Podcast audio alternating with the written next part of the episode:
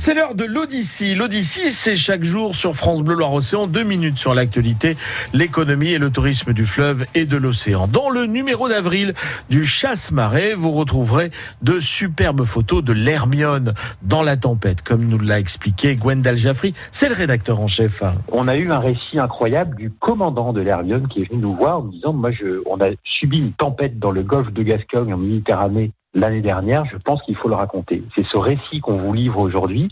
Et c'est très étonnant parce que on a l'impression, on est aujourd'hui et en même temps, on est 200 ans en arrière. On a l'impression de lire un récit de merde il y a 200 ans, mais écrit par quelqu'un d'aujourd'hui.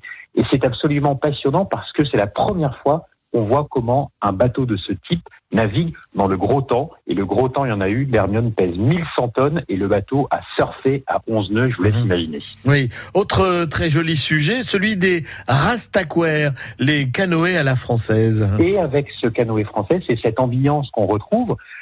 Le canoë français, qui est quelque part l'ancêtre des voiles avirons qu'on voit aujourd'hui, ces bateaux qui n'ont pas besoin de moteur, qui ont des voiles des avirons, et le canoë français qui est né du canoë canadien que tout le monde connaît, sauf que les Français l'ont un peu modifié. Ils ont mis des avirons au lieu d'avoir des pagaies, ils ont mis une voile, et puis c'est les premiers bateaux qui permettaient de faire quelque part de grandes croisières, notamment sur les fleuves et sur les lacs français. Et c'est donc toute cette ambiance qu'on retrouve, cette histoire et à la fois ben, ce, ce signe, cette manière de dire essayer les petits bateaux, ça permet de grandes choses. C'est les, les Rastaquois, effectivement, et puis on, on, on, va découvrir toute cette histoire du canotage qui est absolument passionnante, qu'on connaît notamment par les, les, amateurs de peinture, la connaissent avec des, des peintres comme Caillebotte, etc.